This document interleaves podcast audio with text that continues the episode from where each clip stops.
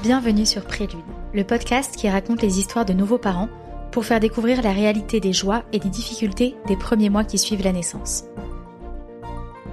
Je m'appelle Clémence et j'aurais adoré entendre plus parler de ce qui se passe après l'accouchement, mieux comprendre le quotidien des premiers mois et apprendre des tips de personnes en train de le vivre.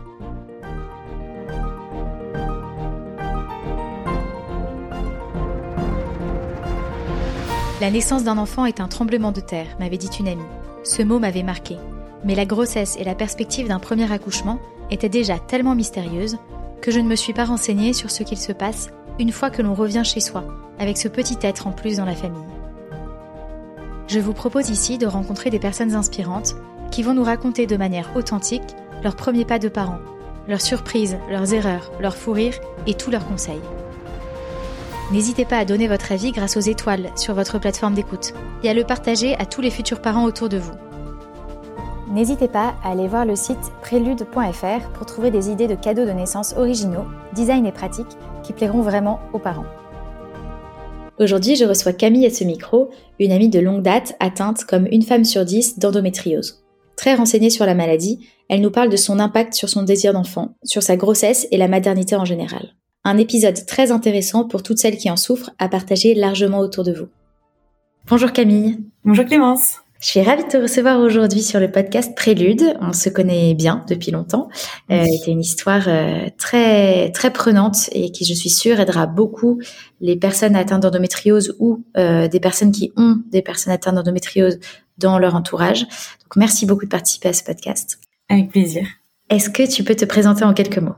Oui, alors donc je m'appelle Camille, j'ai 33 ans, euh, j'ai euh, la chance d'avoir une petite fille qui a bientôt deux ans et euh, j'ai aussi de l'endométriose qui est diagnostiquée depuis 2015 et j'en souffre depuis à peu près une dizaine d'années. D'accord. ta fille s'appelle comment? Antonia. Antonia. Antonia de deux ans, trop mignonne. Et euh, donc, tu as eu une différence entre le moment où tu as été diagnostiquée et le moment où tu as commencé à, à, en souffrir. Est-ce que tu peux nous expliquer euh, ce parcours médical? Oui, alors en fait, euh, donc moi, ça a commencé il y a à peu près 10 ans, voire un peu plus. Euh, je dirais même 11 ans, j'ai commencé à avoir des, des, troubles digestifs, des fortes douleurs abdominales, des crampes et parfois des passages beaucoup plus sévères. Et donc, euh, j'en ai parlé à mon médecin généraliste, qui du coup m'a naturellement orienté vers un gastro-entérologue euh, puisque j'avais des troubles digestifs. Et là, donc j'ai rencontré des gastro-entérologues qui, euh, bah, fil des années, voyaient les signes cliniques, donc euh, ça commençait à se dégrader. J'avais des troubles de plus en plus forts. Euh, se sont dit, bah, les symptômes font penser à une maladie de Crohn. Donc j'ai fait, j'ai commencé à faire une batterie d'examens, tout ce possible pour la maladie de Crohn. Et en fait, là, c'était assez compliqué parce que sur les imageries, j'avais des inflammations euh, mais elles étaient euh, plus petites que pour les maladies de Crohn. Et du coup, ils pouvaient pas infirmer que j'avais une maladie de Crohn, mais ils pouvaient pas la confirmer non plus. Et au vu des symptômes que j'avais, qui eux étaient très forts, bah du coup, ils m'ont, ils ont commencé à me suivre, à me traiter, me donner des traitements pour une maladie de Crohn. Donc euh, à partir de oui 2000 2012, oui, euh, un peu 2011, j'ai commencé à prendre le traitement de première intention pour la maladie de Crohn, qui est euh, donc le Pentasa. Et, euh, et en fait, bah, le, truc, c'est que ça ne changeait pas vraiment. Je continuais à avoir des crises et mon état de santé continuait à se dégrader. et c'est pour ça qu'en 2015, à un moment, ils m'ont proposé de faire un IRM pour voir si c'était pas une maladie gynécologique. Et là, donc du coup, on m'a dit que j'avais de l'endométriose. Et voilà. Mais bon, du coup, en fait, à ce moment-là, c'était à la fois uh, j'étais un peu soulagée parce que du coup euh, dans ma tête en fait je me disais bon bah voilà c'est c'est pas dans ma tête euh, c'est pas enfin j'ai vraiment une pathologie parce qu'en fait à la fin avec le Crohn c'était très compliqué parce que j'avais des énormes symptômes des énormes troubles digestifs et j'avais toujours peu d'images enfin plus de choses sur sur l'imagerie. Donc euh, je voyais bien que les médecins se disaient bon il y en a certains qui étaient pas très sympas qui me faisaient comprendre ouvertement que c'est parce que j'étais trop stressée voire que c'était un problème mental et d'autres qui qui étaient un peu démunis quoi donc là, moi, il y avait un mot qui était posé en diagnostic. C'est ça. Et hum, en 2015, euh, est-ce que tu connaissais la, maladie de l'endométriose? Non, pas du tout. Pas du tout, du tout. Euh, je connaissais pas du tout le mot. Euh, mes parents connaissaient pas, mes amis connaissaient pas. Euh, en fait, je sais pas pourquoi, j'avais juste une vague Les deux choses que je savais plus ou moins, c'est que il y avait potentiellement des problèmes de fertilité et qu'il n'y avait pas de traitement. Mais sinon, je savais rien. Ouais. Et alors là, tu as commencé à beaucoup te renseigner sur la maladie? C'est ça, exactement, parce qu'en fait, euh, je ne trouvais pas de gynécologue qui euh, me soulageait, qui soulageait mes douleurs. Et du coup, bah, j'ai commencé à, à chercher, à chercher, à chercher. Euh, j'allais beaucoup sur des sites, sur Google Scholar, voir des, des aussi des documentaires sur YouTube, mais beaucoup des documentaires américains ou australiens c'est là que j'avais le plus d'infos en fait et elle me commençait à me renseigner aussi sur le microbiote. Parce que euh, là on commence à avoir de la recherche qui montre le lien entre microbiote et endométriose. Mais bon euh, il y a sept ans euh, enfin c'était moi en fait j'étais intimement convaincue que mes troubles digestifs ils, venaient de l'endométriose mais il a fallu que je rencontre des médecins vraiment spécialisés de l'endométriose pour qu'ils me disent oui c'est le cas quoi. Donc là tu as commencé à devenir vraiment ce que tu dis patiente experte c'est-à-dire que Ouais. Tu avais vraiment euh, lu des, des recherches euh, et tu, tu connaissais de mieux en mieux la maladie. Ouais, c'est ça. Et au moment où, donc tu sais qu'il y avait, il y a un lien euh, entre cette maladie et la fertilité. Ouais. Quand tu as décidé avec ton mari de, de lancer un, un enfant, est-ce que tu avais peur de, enfin, est-ce que tu avais des informations sur sur cette relation entre la maladie et la fertilité? Comment est-ce que tu t'y es prise en fait? Alors en fait, euh, du coup, ça faisait assez longtemps que j'étais euh, diagnostiquée, donc euh, mon rapport à la maladie avait quand même vraiment changé et je commençais vraiment à la connaître. En fait, on, on c'est quand même, on a toujours, euh, je pense, un peu une petite épée de Damoclès parce que euh, effectivement, on, on, sait que la, les problèmes de fertilité liés à l'endométriose, ça va toucher 30 à 40% des femmes. Mais on sait pas trop dans quelle proportion on est, de quel côté on est. Donc, euh, c'est toujours un peu stressant. Et du coup, euh, en fait, moi, dès que j'avais, euh, je suis suivie avec une parle gynéco qui est spécialisée. Donc, dès le moment où on s'est dit, bah, voilà, on aimerait avoir un enfant, on a commencé à faire des examens pour être sûr qu'il n'y avait pas d'autres problèmes mécaniques qui allaient empêcher, du coup, bah, d'avoir un enfant. Parce que, en fait, quand tu choisis de d'avoir un enfant, en endométriose, tu arrêtes ton traitement. Enfin, c'est pas d'ailleurs pas un traitement du tout, mais tu arrêtes ce qu'on te donne pour te soulager. Le, basique, c'est la pilule en continu. Après, il y a des femmes qui la prennent pas, mais pour certaines qui la prennent, euh, en l'occurrence, c'était mon cas. Euh, du coup, tu, l'arrêtes et donc, euh, bah, les douleurs d'ovulation, les douleurs de règles, elles, reviennent. Donc, le but n'est pas d'essayer trop longtemps pour les médecins. D'accord. Arrêt de cette pilule en continu. Ça a été rapide pour toi pour tomber enceinte?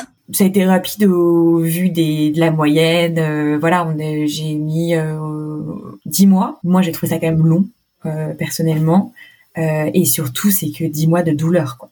C'est-à-dire qu'à chaque fois, bah, c'était un peu la double peine. Donc, j'étais déçue d'avoir mes règles. Ça, je pense que c'est le cas de beaucoup de gens. Mais en plus, j'avais très mal. et du coup, c'est ça qui rend l'attente un peu longue, je trouve. Ah oui, oui, dix mois de, de douleur, c'est c'est en continu ou c'est vraiment très... Bah, ça va dépendre des femmes parce que vraiment toutes les endométrioses sont différentes. Euh, mais moi, j'ai très très mal pendant l'ovulation, quatre jours avant, quatre jours après, et quatre jours avant les règles, quatre jours après les règles. Donc en fait, il reste deux trois jours. ça commence à faire beaucoup dans le mois. Voilà, c'est ça. Ouais, ça couvre une grosse partie. Et alors, t'as eu la bonne nouvelle? Ouais. Est-ce que ça s'est passé? Comment est-ce que tu l'as appris? Euh, bah, je l'ai appris, euh, je l'ai appris en fait quand j'y croyais plus, donc euh, j'ai fait tard mon test parce que euh, parce que on, devait commencer un, parcours de, PMA et du coup j'étais un peu lasse et, et donc à un moment en fait j'avais des énormes douleurs, des énormes douleurs de contraction et qui me réveillait la nuit et je disais à, mon mari ah là là je vais encore avoir mes règles et tout puis à un moment je sais pas au bout d'une semaine toutes ces douleurs la nuit je me suis dit bah en fait euh, enfin fais un test euh, voilà j'ai finalement fait un test et je me suis rendu compte que j'étais enceinte et t'avais des douleurs de contraction c'est étonnant ça Ouais, en fait, ça peut être la nidation. Donc, j'ai lu sur internet. Pour certaines femmes, c'est totalement indolore, mais bon, pour moi, le, ça m'a fait euh, super mal. Enfin, super mal. Je l'ai vraiment senti, quoi.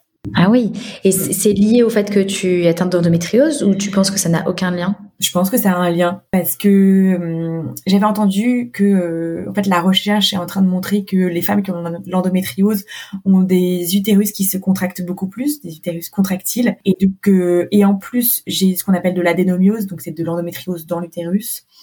Euh, et euh, du coup, je, pense qu'effectivement, dès qu'il y a un corps étranger qui arrive, bah oui, il se contracte plus. Donc je, pas te le dire euh, de la manière d'un médecin, mais moi, en tant que patiente, je suis sûre qu'il y a un lien.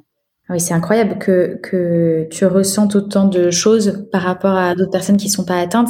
C'est-à-dire que tu, tu parles d'ovulation, d'onidation, enfin tout ça, c'est des choses qui peuvent être totalement indolores chez certaines personnes. Exactement. Et, et toi, c'est des événements euh, qui, qui que tu ressens, que ça. tu identifies très clairement. C'est fou. Ouais. Dans quel état d'esprit tu étais à ce moment-là? Ah mais j'étais trop contente, euh, j'étais trop contente. Bon après euh, c'est toujours le problème de l'endométriose, on n'est pas, on a un peu des problèmes hormonaux.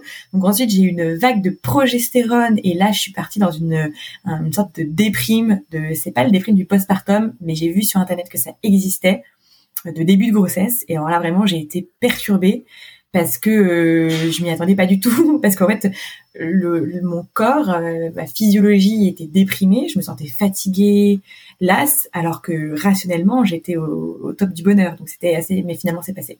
D'accord. Ah oui ça doit être un peu déstabilisant j'imagine. Ouais. Et ça c'est passé au bout de combien de temps?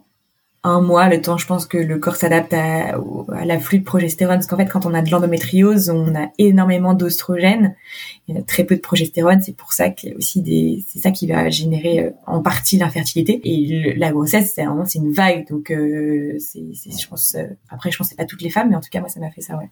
C'est parti assez vite, au bout d'un mois. Est-ce que tu étais particulièrement suivie par euh, ta gynécologue spécialisée dans l'endométriose ou euh, est-ce que tu as suivi un parcours classique? Pour la préparation pour toute la grossesse? À partir du moment où tu étais enceinte Alors bah donc je me suis bah j'ai commencé j'ai été suivie par ma gynécologue mais qui est médicale et pas obstétrique parce que en fait la, la, la spécialité d'endométriose c'est une spécialité médicale et pas obstétrique. Donc j'étais suivie par elle jusqu'en jusqu'au cinquième mois et en parallèle, euh, là où j'accouchais, donc j'accouchais à l'hôpital public, j'avais un suivi par un médecin euh, à la fois gynécologue médical et obstétrique spécialisé en, en endométriose. D'accord. C'est quand je me suis inscrite, ils m'ont ils m'ont attribué ce médecin-là. Euh, donc euh, oui, j'avais pas un suivi par une sage-femme, par un médecin et c'était quand même utile. Ok. Et médicalement, ça s'est bien passé pour les neuf mois? Euh, Oui, après j'ai quand même été alitée au cinquième mois parce que j'avais des contractions. Euh, toujours, je pense, l'histoire du de l'utérus euh, contractile. Euh, j'avais des trop fortes contractions et je pouvais pas être assise parce qu'en fait, j'ai j'ai des lésions sur tous les ligaments utérosacrés et c'est les ligaments qui s'étirent, en fait, qui tiennent l'utérus à, tout ce qui est au sacrum. Ils sont totalement, il y a plein de lésions et donc du coup, bah, pour la grossesse, ils sont assez mobilisés. Donc ça faisait m'entraîner des douleurs et des contractions. Donc j'étais euh, alitée euh, le cinquième et sixième mois. Et après, j'ai pu remarcher et tout. D'accord. Et euh, d'un point de vue moral, le fait d'être alité, ça allait ou c'était dur? C'est surtout qu'on était confinés, donc je me suis un peu ennuyée. Bah, de toute manière, quand on est alité, on s'ennuie, mais euh, non, euh, ça allait, ça allait. De toute manière, ouais, non, moral, ça allait. Et vous saviez si c'était une fille ou un garçon? Donc du coup à ce moment-là, on a demandé parce qu'au début on voulait que ce soit une surprise, mais un peu euh, au bout d'un moment il fallait qu'il y ait un petit peu de de paillettes quoi. Et donc on a finalement demandé au bout du septième mois une écho de contrôle parce qu'on n'avait pas, on avait des échos en plus. Et du coup, je, je sais pas, on s'est dit allez. Donc on a demandé, on a su que c'était une fille. Super. Et euh, c'était quelque chose que tu avais projeté ou euh, pas du tout? Oui, moi je sais pas pourquoi j'étais sûre que c'était une fille, alors que bon, en fait, euh, je sais pas enfin, voilà. Donc, euh, bah, j'étais trop, enfin, en tout cas, je n'étais pas déstabilisée parce que dans les deux cas, je pense que j'aurais été trop contente. Mais vu que ça faisait sept mois que je me disais, ah, j'ai une petite fille dans mon ventre, voilà. Et puis après, euh, ouais, j'ai, j'ai beaucoup aimé ce moment-là. C'était un très bon souvenir. Et pour le prénom, vous aviez beaucoup de discussions vous étiez assez alignés dès le début Bah, on était assez alignés, surtout qu'on avait eu dix mois avant pour déjà commencer à parler de prénoms. Ouais, on était assez alignés. Ok. En fait, on avait que des prénoms de filles aussi, donc. Euh... Ça aide. Voilà. euh, là, on approche de l'accouchement. Euh, comment ça s'est déclenché? Comment ça s'est passé? Alors c'était assez particulier, je pense que là aussi, encore une fois, ça doit être lié à l'endométriose, mais je me souviens avoir fait mon rendez-vous avec l'anesthésiste euh, déjà hyper longtemps en avance parce que on m'avait dit euh, que j'allais accoucher euh, on m'avait mis avec les contractions et l'alitement en menace d'accouchement prématuré. En fait ça n'a pas du tout eu lieu heureusement. Et donc j'ai rencontré l'anesthésiste assez tôt et je lui avais juste dit oui euh, bon bah, moi je me pose des questions sur la péridurale et, et là il m'avait dit mais vous savez madame je pense que vous vous rendez pas compte c'est la douleur la plus forte qui existe sur terre j'étais ah, ok très bien le fait d'accoucher d'accoucher et je m'étais je me disais un peu intimement ouais je sais pas parce que franchement moi j'ai déjà eu super mal euh, donc euh, voilà. Ouais. Et en fait, c'est un peu ce qui est arrivé. Je suis arrivée trop tard à l'hôpital, donc j'ai pas eu de péridurale, mais ça va. Moi, je l'ai bien vécu parce que je m'étais aussi préparée. J'avais fait de la sophrologie, donc euh, ça, enfin, franchement, ça allait, mais euh, quand même, j'ai eu la poche des sous qui s'est rompue avec du méconium, ouais. Oui. Je pense que ça aurait été mieux que euh, on me qu'on me dise que en fait je m'attendais à une douleur énorme. Je m'attendais à une douleur plus forte que ce que j'avais déjà vécu pendant les crises et euh, c'était à peu près équivalent. Donc c'est très fort, mais c'était à peu près équivalent. Donc, ça donne la mesure de ce que tu vis pendant les crises parce que ouais. euh, pour les femmes qui sont passées par là, euh, enfin, je, je, mon corps se souvient de la douleur. Ça, ça me glace de penser que tu peux vivre ça pendant les, les crises d'endométriose. Ouais, bah ouais, ouais. Franchement, là, j'en ai re une euh, en décembre. J'ai été allongée quatre jours et j'ai mis autant de temps qu'un accouchement à m'en remettre. J'ai mis plusieurs mois, je pense, à m'en remettre vraiment de douleur en fait. Et surtout que l'accouchement, tu des hormones tu de l'ocytocine qui est créée, euh, il y a une raison à ta douleur, et donc du coup, le, ça n'a rien à voir. C'est beaucoup plus dur une douleur d'endométriose. Il n'y a pas de raison, pas d'hormones qui t'accompagnent. Alors bien sûr que l'accouchement, ça fait mal, hein, c'est pas du tout euh, le propos, mais voilà, et c'est encore plus douloureux. Quand j'en parle avec euh, d'autres femmes qui ont l'endométriose, on est assez d'accord là-dessus. C'est impressionnant. Donc le jour de l'accouchement, tu ressentais la douleur, mais tu arrivais plutôt bien à la gérer? Ouais, je faisais du, yoga. D'ailleurs, on devait se voir et je t'avais écrit que euh, j'étais peut-être pas sûre de venir pour le café à 11 heures. je me souviens. Alors j'ai accouché, je pense, deux heures après, elle était née. Donc euh, voilà, bah à 8h30, j'étais encore sur mon tapis à faire des... En fait, j'ai fait tout mon travail à la maison. Et euh, à un moment, je me suis dit, et puis j'avais aussi un truc, euh, tout le monde m'avait dit non mais pour la première grossesse, tout le monde arrive en avance, les femmes elles ont elles ont mal, ce qui est ce qui est normal. La, douleur c'est très perturbant. Donc euh, sauf que j'avais déjà eu cette rencontre avec la douleur et ça on m'avait j'aurais dû le mettre dans l'équation. La douleur c'est très perturbant. Et du coup, moi, je m'étais dit, non, mais moi, je veux pas faire le tour du pâté de maison, ça me saoule, quoi. et, voilà, et on m'avait dit, euh, voilà, on m'avait dit aussi, euh, c'est toutes les cinq minutes, et moi mes contractions, ça faisait trois heures qui étaient toutes les six minutes. Donc je me suis dit, bah non, c'est pas ça. À un moment quand même, je crois que c'est vraiment après t'avoir écrit le texto, je me suis dit, ah, c'est bizarre, c'est bizarre. et j'ai appelé donc euh, la maternité, et là ils m'ont dit, pareil, non mais vous êtes primipare, premier enfant, prenez votre temps et tout. Et là je lui ai quand même dit, je pense que je vais accoucher dans le taxi. Et euh, en lui parlant, les contractions se passaient toutes les deux minutes. Et là, j'ai perdu les os et tout ça. Et donc, on est parti.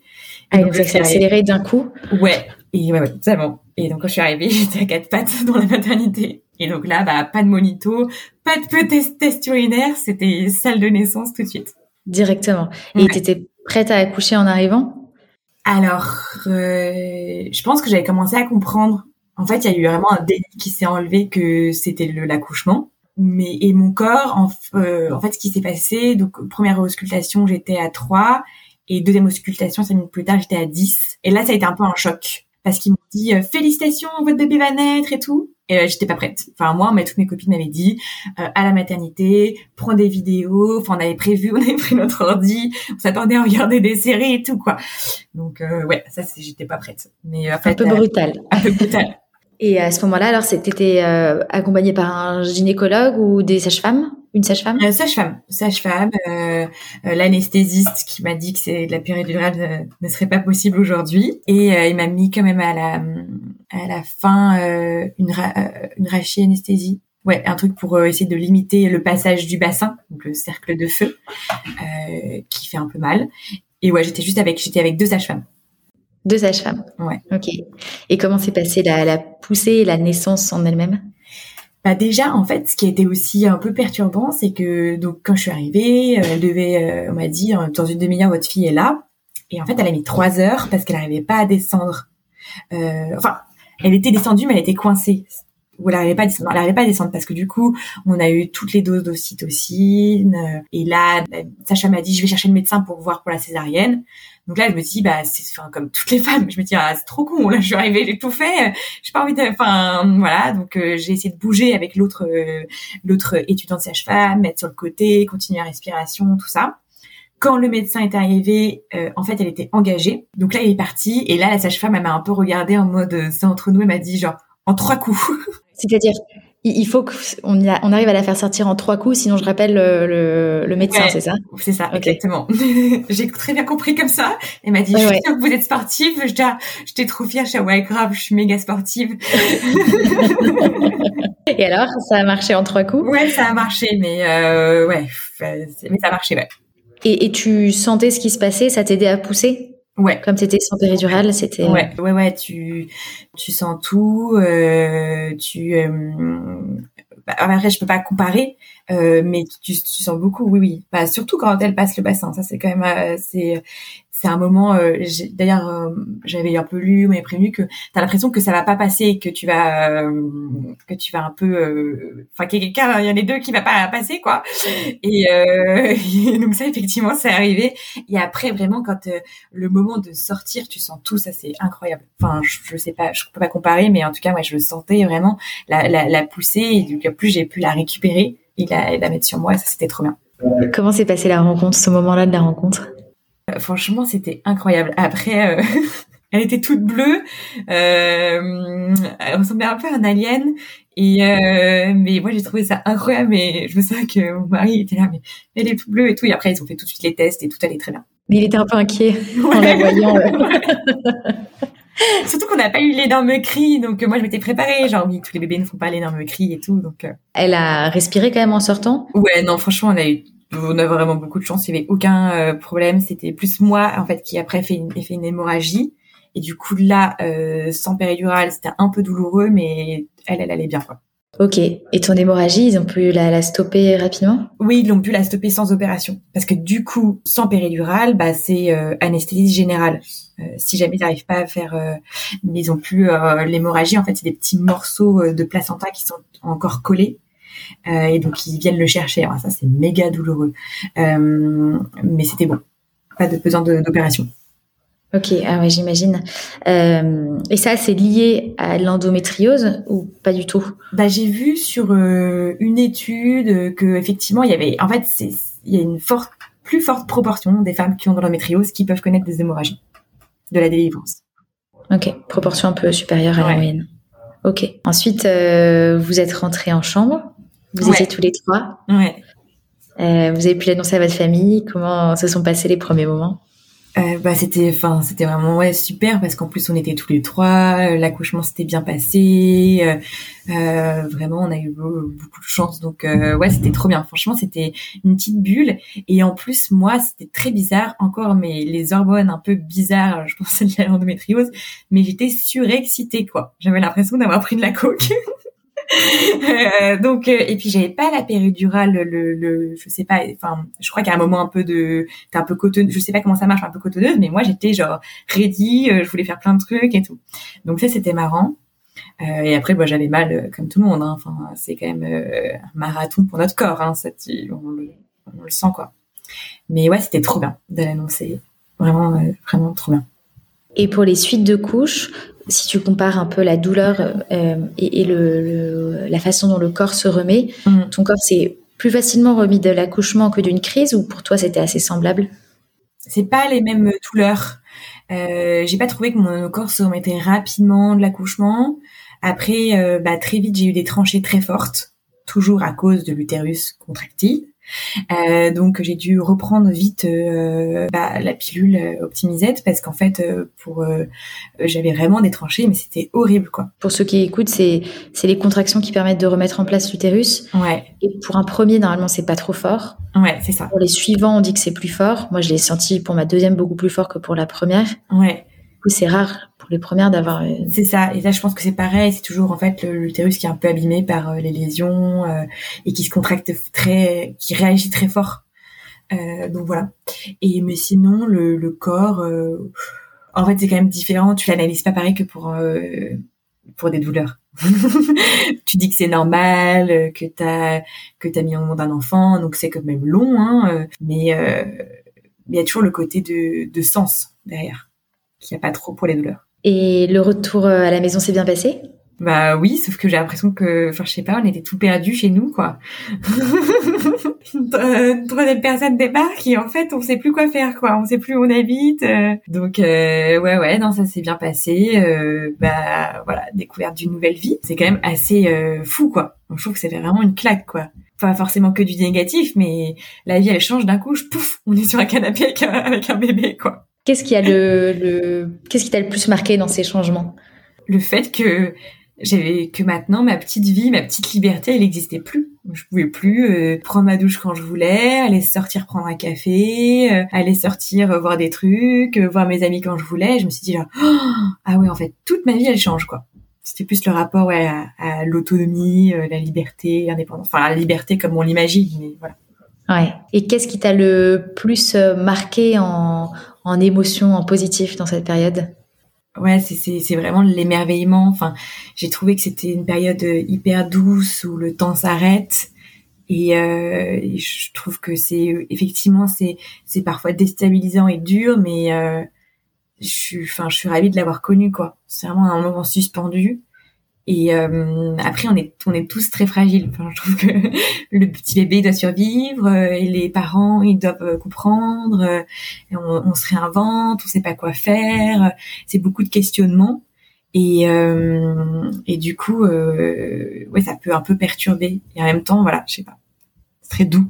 Ouais, c'est vrai, j'avais jamais entendu ça, mais c'est très vrai. On est tous très fragiles.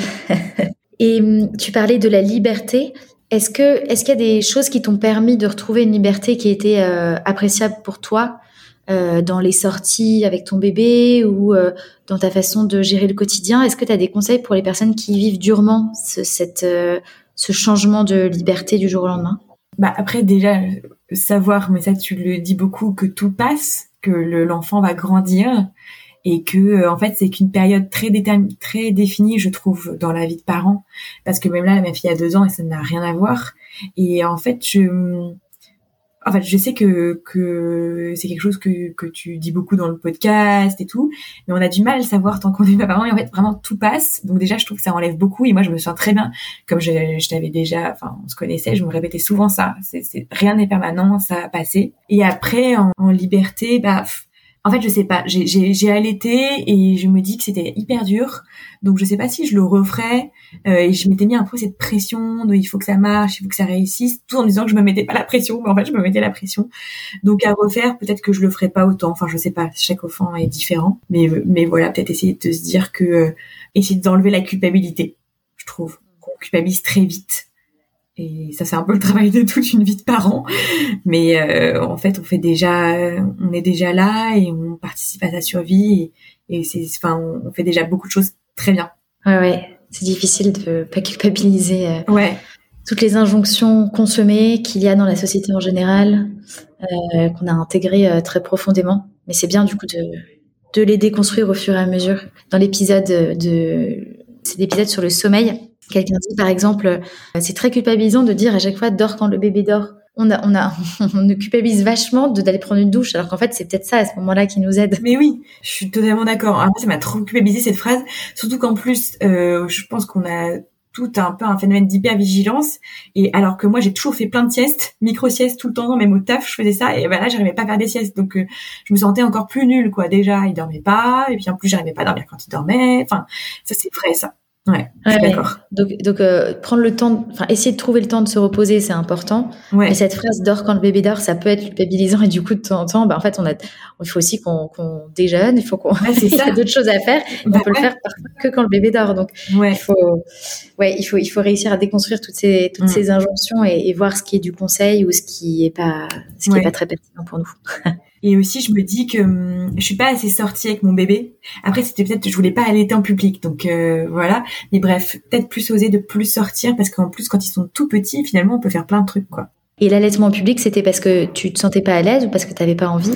Alors, je me sentais pas à l'aise et en plus, euh, ça, mes jambes s'y aperçu un peu après, c'est que euh, je me suis déplacé le coccyx pendant l'accouchement. Je c'est ça qui faisait qu'elle a mis du temps à arriver, qu'elle avait du mal à s'engager. Et, euh, et c'est très douloureux. Et j'ai mis j'ai mis six mois à plus avoir de douleur pour ça. Mais du coup, en fait, j'étais toujours un peu allongée pour allaiter. J'arrivais pas à être assise. sauf en, euh, en position du de lotus. Donc c'est une chaise de restaurant, se mettre en position de lotus, c'est un peu compliqué, voilà. Donc il y avait ça, puis aussi le côté pudique. Ok, ouais, donc c'était pas pas pratique pour toi d'aller à l'extérieur. Et c'est vrai que quand t'allaites et si tu peux pas allaiter en assise normalement, euh, c'est oui, ça complique énormément parce qu'en fait, euh, les tétés sont quand même hyper rapprochés au début. Oui. Ok, ça marche. Et hum, est-ce que tu as hum, des choses qui t'ont aidé, euh, soit des, des super conseils que tu as reçus, des super cadeaux ou des, des choses que tu conseilles aux nouveaux parents? Alors, moi j'ai eu un super cadeau, c'était une petite une petite poupée qui faisait de la musique et euh, c'est une amie qui m'a offert ça et, et, du coup on la mettait et ça a aidé euh, à un moment on ne se déplaçait qu'avec cette poupée euh, et ça l'aidait à s'endormir. Ça, ça l'apaisait. En fait j'ai découvert que la musique l'apaisait énormément. Donc euh, nous ça a été le petit truc pour la, la faire dormir. Après de se dire vraiment que tout passe, que rien ne va être permanent et donc euh, les soucis, les problèmes d'aujourd'hui, enfin il y a aucun jour ne se ressemble je trouve avec un enfant. Et, euh, et que finalement en fait ce qui est, on a l'impression que les journées sont longues mais que le temps passe vite donc c'est très bizarre. La, la musique, les, ça ça m'a beaucoup aidé et de se dire que ça va, que tout va passer quoi. Ok. À quel moment tu as l'impression que ton bébé, euh, vraiment un vrai échange avec ton bébé? À, quel moment est-ce qu'Antonia a commencé à s'éveiller, à échanger des sourires euh, Est-ce qu'il y a des, des, moments particuliers dont tu te souviens comme ça? Elle avait déjà commencé, je crois, à faire des sourires, mais après, je trouve qu'on oublie au bout du, dans le deuxième mois. Mais je trouve vraiment qu'à trois mois, euh, il y a eu un changement euh, incroyable. Où vraiment euh, oui deux trois mois voilà. Où elle a commencé à, à sourire tout le temps euh, euh, on avait des interactions et donc euh, ouais c'était génial. C'était vraiment bien. Trop bien. À ce moment-là, donc toi, tu as repris la, la, pilule très rapidement. Ouais. Euh, comment ça se passait avec euh, avec ton endométriose? Est-ce que le, le, retour de couche est arrivé rapidement? Comment ça se passe? En fait, j'ai pas eu de retour de couche puisque j'ai été mise en, pause. Et, euh, et là, à ce moment-là, je me suis dit que euh, donc j'ai dû changer euh, ce que la pilule qu'on m'avait donnée optimisette en fait euh, c'est que de la progestérone et moi je, je peux pas prendre ce type de pilule du coup à un moment je me suis dit euh, bah j'ai l'occasion je vais tester le stérilet. Enfin, ça, ça a une ça a été un échec en fait. Mon utérus l'a éjecté. Voilà encore le problème des contractions donc il est il est resté une semaine et après bah j'ai repris ma pilule classique donc j'ai pas vraiment eu de retour de couche, tout ça. Euh, j'ai quand même toujours beaucoup de, de pilules d'hormones, quoi. Et une question très très précise, mais pour les gens qui euh, qui vivent ça ou qui vont qui vont le vivre, euh, prendre une pilule euh, spéciale comme toi avec l'allaitement, il y a aucun problème? Bah justement, c'est pour ça qu'en fait moi j'ai attendu, euh, c'était ça, je me souvenais pas, tu as bien raison de préciser, pendant toute la période de l'allaitement, donc j'ai pris Optimisette parce qu'on peut pas prendre d'oestrogène, euh, donc j'ai pris, pris cette pilule que ma sage-femme m'a donnée, que euh, qui voilà, qui est bien pour l'allaitement, et dès que j'ai fini l'été ou des trois mois, euh, je crois que j'ai voulu attendre un peu pour voir euh, que mes règles revenaient. C'est bon, elles étaient bien là. Et là, j'ai repris euh, la pilule pour l'endométriose, enfin ma pilule qui me va bien. D'accord, ok. Et ensuite, tu as, eu d'autres crises après. Alors, tu nous parlais de la crise de décembre, c'est revenu oui, parce qu'en fait, j'essaye de ne pas prendre de pilule. En fait, j'essaie de, de gérer l'endométriose sans pilule. Euh, et pour l'instant, euh, c'est pas encore, encore euh, parfait. Et tu as commencé à te encore plus te renseigner sur l'endométriose puisque tu as commencé à, à, réfléchir à un projet professionnel pour l'endométriose, c'est ça? Est-ce que tu peux nous en parler un petit peu?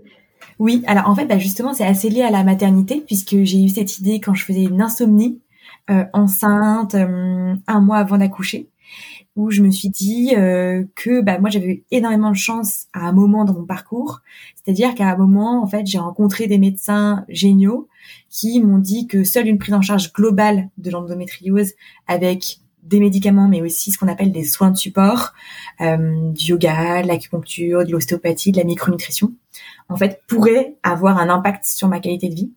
Et du coup, j'ai vu euh, une micronutritionniste spécialisée en, endométriose, je l'ai vue euh, assez longtemps, et j'ai acheté les actifs, euh, les, les, nutriments un par un. Et en fait, donc il y a, y a, y a deux ans, pendant cette insomnie, je me suis dit, bah moi j'ai eu énormément de chance. J'ai découvert la micronutrition, euh, j'ai l'impression que personne ne connaît et pas beaucoup de gens connaissent bah, l'impact et le soulagement que ça peut avoir pour l'endométriose et du coup en fait j'ai envie de démocratiser ça et c'est là que euh, j'ai commencé à avoir l'idée de Gynéca au début, c'était une petite idée et je me suis dit non, mais ça va passer. Non, mais je vais accoucher, puis en fait, ça va passer. Je vais, je vais oublier. Et l'idée, elle n'est jamais, jamais partie. Et en fait, je me suis dit à chaque fois, je me disais mais non, mais en fait, j'ai envie de faire ça. J'ai, j'ai envie d'en parler. J'ai envie que qu'on sache que c'est possible, que euh, que l'endométriose c'est pas uniquement des règles douloureuses, ça c'est pour les gens qui n'ont pas d'endométriose parce que celles qui en ont et pour celles qui en ont, bah dire en fait euh, il y a des solutions, il y a plein de solutions et la micronutrition ça en est une. Ok. Et donc la micronutrition ça permet euh, typiquement ça permet de, de régler quel problème lié à l'endométriose? Alors en fait la micronutrition c'est euh, de jouer sur ton ta santé via des micronutriments, des vitamines, du zinc, euh, de la curcumine, des acides gras comme les oméga 3, des polyphénols, enfin voilà tout ce que tu peux avoir en complément alimentaire. Et donc dans l'endométriose ça peut agir sur plusieurs euh, aspects. Le premier aspect c'est les troubles digestifs parce qu'en fait, plus de 96% des femmes qui ont de l'endométriose ont des troubles digestifs, ce qu'on peut appeler parfois l'endobélie, c'est un peu un hashtag connu sur les réseaux sociaux. C'est le ventre de femmes enceintes qui se gonfle d'un coup, que presque toutes les femmes qui ont l'endométriose connaissent, c'est vraiment le ventre se gonfle, on dirait qu'on est enceinte de 4 à 6 mois, c'est très douloureux, ça donne des, des ça fait des mal, ça donne des crampes, et c'est aussi très gênant. Et, euh, et, donc avec ça, bah donc euh, donc avec Gineca, on a développé notre premier produit qui s'appelle Endobelly là-dessus, qui va jouer sur euh, la perméabilité intestinale, l'équilibre du microbiote, l'inflammation et l'immunité. Donc là, c'est vraiment pour les troubles digestifs, les ballonnements et pour aussi jouer sur l'inflammation, puisque l'endométriose, en fait, c'est une maladie inflammatoire. Quand on veut baisser les douleurs, il faut jouer sur l'inflammation, par l'alimentation, par l'activité physique, par l'ostéopathie, plein de choses. D'ailleurs, euh, comme tu, tu, parles de ces différentes euh, euh solutions, euh, sur ton compte Instagram ou TikTok, tu as plein de vidéos qui donnent plein de conseils quotidiens pour les, les, les, personnes atteintes d'endométriose. Je, je, vous conseille d'aller voir euh, Gineca sur les réseaux parce que vraiment, c'est très complet et tu donnes plein, plein de conseils au quotidien. Ouais, bah, merci beaucoup. oui, c'est vraiment, en fait, j'ai vraiment envie de à cœur de, de, donner plein de conseils concrets parce que il y a plein de choses à faire pour aller mieux en endométriose. Alors oui, c'est c'est pas facile parce que euh, ça demande de changer un peu son son hygiène de vie, sa sa vision de la vie. Mais une fois que euh, on a commencé les changements, euh, petit à petit, on retrouve un cercle vertueux et c'est ça qui va permettre d'avoir une vie presque normale. Et donc du coup, pour pour Gineca, on envisage nos compléments alimentaires comme vraiment comme des coups de boost pour aider à retrouver ce cercle vertueux. Ce qui est difficile, c'est quand on a l'endométriose, on est diagnostiqué, maintenant on nous dit, bon voilà, vous prenez la pilule ou pas, faut faire de l'alimentation anti-inflammatoire, faut faire de l'activité physique, faut faire machin et tout. Donc euh, ça paraît genre, insurmontable de tout changer. Et en fait, ce que j'ai à cœur d'expliquer, c'est que c'est les petits pas qui vont payer, c'est de changer petit à petit, et que surtout, c'est vraiment le début qui est difficile, mais qu'une fois que vraiment on a réenclenché un, un, cercle vertueux, eh bien ça va aller mieux et petit à petit nos écarts vont moins créer des crises parce que c'est vraiment les écarts à chaque fois qui, qui, qui, entraînent des crises et petit à petit bah on va pouvoir euh, boire un petit peu, manger un petit peu de gluten, enfin voilà, se coucher un peu plus tard et, et avoir une vie presque normale. Ok. Et pour la suite, est-ce que une grossesse a de l'impact sur l'endométriose? Est-ce que ton endométriose a changé? Avec ta grossesse ou, tu reconnais les mêmes symptômes euh, de ta maladie qui sont restés euh, stables avant et après l'accouchement? Alors, l'endométriose, elle a un peu changé. En revanche, elle s'est pas du tout mis en pause. Donc ça, c'est une croyance qui était euh, plus véhiculée quand moi j'étais diagnostiquée. Donc il y a un peu de temps. Maintenant, on le dit plus du tout. Euh, donc euh, ça, ça n'enlève pas la maladie, hein, ce n'est pas une, c'est pas un traitement d'être enceinte et d'avoir un enfant, mais c'est vrai que mon endométriose a un peu changé. Euh, maintenant mes douleurs sont plus fortes pendant l'ovulation. Je ne sais pas pourquoi. En fait, tout change, le corps change aussi de toutes les femmes euh, après une grossesse, après l'accouchement, et donc moi aussi mon, mon endométriose est un peu différente, mais l'intensité des douleurs est la même. Et tu discutes avec beaucoup de, de femmes qui sont atteintes de cette maladie. Euh, déjà, en statistique, euh, combien de femmes sont atteintes d'endométriose en France? Donc, on dit que c'est une femme sur dix, à peu près 4 millions de femmes diagnostiquées en France. Et dans le monde, c'est 198 euh, millions. En fait, c'est, moi j'aime bien comparer, c'est comme si toute la population du Brésil avait de l'endométriose. D'accord, oui, c'est assez assez marquant. Mais une sur dix en femme, ça, me ça me marque. Enfin vraiment, c'est à dire que de notre entourage, euh, il y en a beaucoup. Et donc tu as discuté avec beaucoup de femmes euh, qui avaient vécu ça. Tu, tu dirais que les problèmes d'infertilité sont sont très courants ou quand même assez limités? Dans les chiffres, c'est 30 à 40 des femmes. Après, euh, je, je me permettrai pas de dire que les, les, projets de bébés sont faciles pour les femmes qui ont de l'endométriose. Euh, parce que déjà elles ont quand même un peu cette épée de Damoclès de est-ce que euh, est-ce que l'infertilité ça va être pour moi ou pas. Ensuite, euh, bah ça dépend aussi d'où sont placées les lésions. Euh, les lésions elles peuvent mécaniquement gêner la fertilité si elles sont sur les ovaires ou les trompes. les la fertilité elle peut aussi être impactée par l'inflammation chronique parce que l'inflammation c'est vraiment un cercle vicieux et, et ça va générer la, la sécrétion de cortisol. Euh, le cortisol, c'est l'hormone du stress, euh, sauf qu'elle utilise le même précurseur que la progestérone. Donc, soit notre corps, il produit du cortisol, soit il produit de la progestérone. Or, la progestérone, c'est l'hormone de la grossesse. Et donc, du coup, d'avoir un stress chronique, une inflammation chronique, ça perturbe la fertilité. Et après, un autre sujet, c'est que l'endométriose, ça donne des très fortes douleurs au rapport et des douleurs pendant l'ovulation. Donc, ça peut aussi quand même être compliqué, euh, voilà, d'avoir un enfant. Donc, je dirais ne pas se dire que ça ne, ça ne marche pas, euh, parce que ça peut complètement marcher et beaucoup de femmes que je connaisse ont des enfants sans passer par euh, des PMA, donc euh, naturellement, voilà, spontanément. mais c'est quand même, c'est quand même, voilà, c'est c'est compliqué. il faut faut se dire qu'elles sont comprises, quoi vers quelle personne on peut se tourner ou, quel euh, euh, moyen d'information on peut se tourner quand on, on sait qu'on est atteinte ou qu'on pense qu'on est atteinte euh, et qu'on a ce projet euh, de, bébé. Soit, soit des, des, soit le corps médical, mais je sais pas s'ils sont tous formés à ça exactement. Ouais. Est-ce qu'il y a des médias, sinon autre chose, d'autres sources alors, bah, soit donc déjà pour être diagnostiqué, c'est quand même d'aller d'essayer de se rapprocher d'un centre d'endométriose ou de médecins spécialisés pour avoir un suivi. C'est quand même le, euh, une étape nécessaire euh, parce que c'est eux après qui vont dire, euh, qui vont vous orienter, est-ce qu'il faut faire de tests, est-ce qu'il faut faire une PMA ou pas du tout. Ça peut aussi être pas du tout. Et après, on peut donc on peut jouer sur bah avec le mode de vie baisser l'inflammation toujours euh, avec du yoga, faire de l'ostéopathie, l'acupuncture. Moi, j'en ai fait beaucoup de l'acupuncture pour tomber enceinte. Ça m'a beaucoup aidé parce que l'acupuncture, ça peut, euh, par exemple, déclencher des règles. J'avais des problèmes, qui, des, des cycles en plus euh, qui étaient euh, très espacés, donc c'était assez compliqué. Donc, avec l'acupuncture, j'ai pu avoir des cycles réguliers. Et aussi avoir, ça peut optimiser l'ovulation. Donc, ça peut être hyper intéressant. Euh, je sais qu'il y a de la sophrologie, ça peut aider aussi, la visualisation, travailler sur la visualisation. Euh, il y a des médias euh, qui sont sur la PMA, et notamment une, une start-up qui s'appelle Dulcie. Donc voilà, donc essayer de, de voir autour de soi, de, de compléter l'approche médicale par d'autres d'autres soins comme euh, l'ostéopathie, l'acupuncture, le yoga aussi, le, yoga euh, hormonal, qui a des positions qui sont adaptées en fait en fonction du cycle. C'est vraiment très intéressant tout ce travail, tout ce qui est sur l'ouverture des hanches, essayer de créer de la place, essayer de détendre, donner de la mobilité à cette région, ça c'est hyper important aussi. Ok.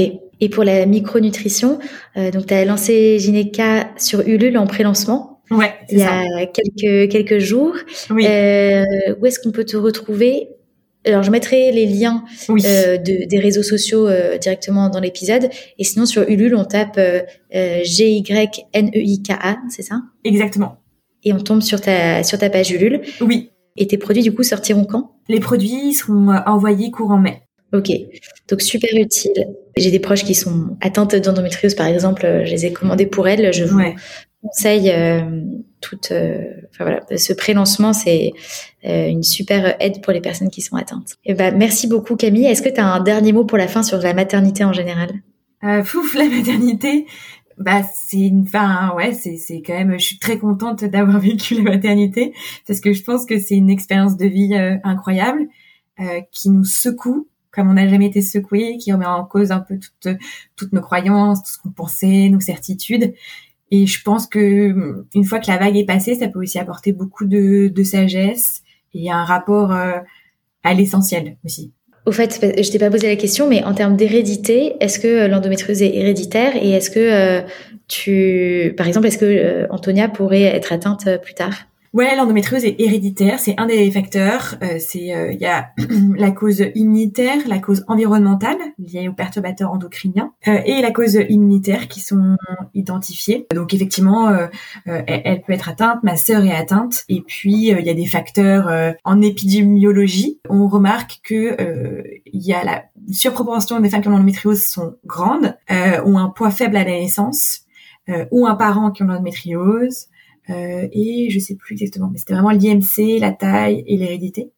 Euh, bon, bah, du coup, euh, elle n'était pas petite à la naissance. Enfin, elle n'était pas, elle était pas, elle était pas maigre, mais elle est grande. Et voilà, je lui souhaite de pas en avoir et surtout qu'il y a un traitement qui a été trouvé et plein de solutions quoi, d'ici là. Ok. Bah, merci beaucoup Camille pour tout ton témoignage, très très utile pour toutes les personnes qui en sont atteintes, j'en suis sûre. Et euh, bravo pour tout le travail que tu fais autour pour pour vulgariser et donner plein de mm. conseils pour toutes les femmes qui en sont atteintes. c'est c'est vraiment génial. Bah merci Clémence. Euh, allez voir absolument euh, sur les réseaux euh, Camille et Gineca. Et à bientôt, Camille. Salut, à bientôt. Quel combat que cette maladie au quotidien. Je suis impressionnée par le niveau de douleur et la régularité avec laquelle les femmes atteintes doivent vivre. Merci beaucoup Camille pour ton éclairage sur cette maladie répandue et encore peu connue. La semaine prochaine, je reçois Anaïs sur le podcast qui nous parlera de son combat pour devenir mère, avec notamment comme obstacle une endométriose diagnostiquée. N'oubliez pas de noter le podcast sur Apple Podcast et sur Spotify pour l'aider à ressortir et à être toujours aussi écouté. Merci pour votre fidélité. Je vous souhaite une bonne semaine, à bientôt sur les réseaux.